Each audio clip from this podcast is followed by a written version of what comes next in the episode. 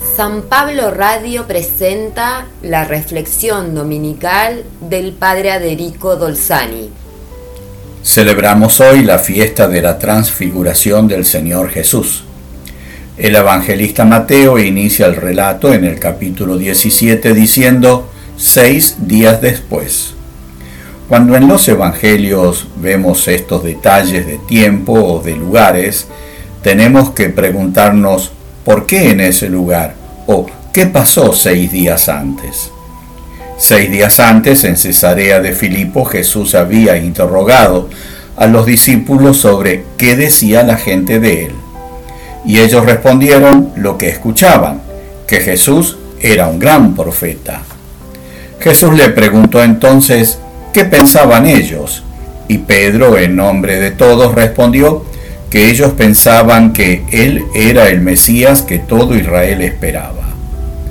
Jesús responde que esa respuesta era una gracia de Dios Padre y no el fruto de su inteligencia o de su voluntad.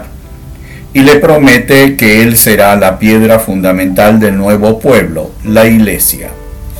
Pero inmediatamente después anuncia a Jesús por primera vez su pasión y muerte en Jerusalén, donde se intronizaría el Mesías según las profecías. Esta revelación de Jesús iba contra todo lo que ellos creían y esperaban, Pedro y los discípulos y todo el pueblo. Creían en un futuro Mesías que los libraría de todo yugo extranjero, impondría la Torá a todo el mundo. No podía ser que Jesús anuncie su próxima pasión y muerte en Jerusalén. Pedro contradice y reprende a Jesús recibiendo en cambio las palabras más duras, retírate, Satanás, ve detrás de mí, es decir, Satanás, un traidor, y le propone a todos sus discípulos el camino para seguirlo, renunciar a sí mismos, tomar la propia cruz y seguirlo. Podemos imaginar el cambio de ánimo de los discípulos y cierta desorientación la palabra cruz despertaba en ese tiempo la imagen de la terrible muerte a la que condenaba el imperio romano a los delincuentes y a los que se rebelaban contra Roma y el César. Imaginar al Mesías esperado, crucificado, y poner esa imagen como un ideal era inconcebible, inaceptable. Seis días después Jesús tomó a Pedro, Juan y Santiago, quizás los más sensibles a este tema, y que estarán también cerca de él en el huerto de los olivos, y los lleva aparte, a una montaña. No busquemos esa montaña en la geografía. Montaña elevada es una imagen bíblica para indicar un momento de oración.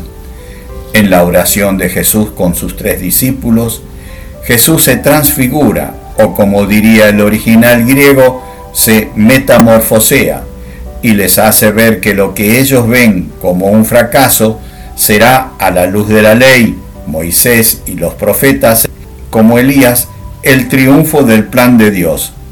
Lo que ellos veían como un condenado a muerte atroz será en realidad el único triunfador, y que así también triunfarán todos sus discípulos si toman la cruz. Pedro quedará marcado para siempre con esta experiencia espiritual, como lo recordará en sus cartas cuando hace memoria de esta vivencia en la Santa Montaña. Jesús se transfiguró, pero también se transfiguraron sus discípulos, que ya no serán los mismos. Hoy, en lugar de Pedro, Santiago y Juan, estamos nosotros. Jesús nos llama a seguirlo tomando nuestra propia cruz que es su evangelio como norma de vida, algo que el mundo está juzgando como un fracaso, pero que en realidad será nuestro triunfo, porque así triunfó nuestro Maestro. Todo cristiano está llamado a transfigurarse, un milagro interior que solo puede realizarse en la oración, en la escucha de la palabra de Dios y que es una gracia de Dios.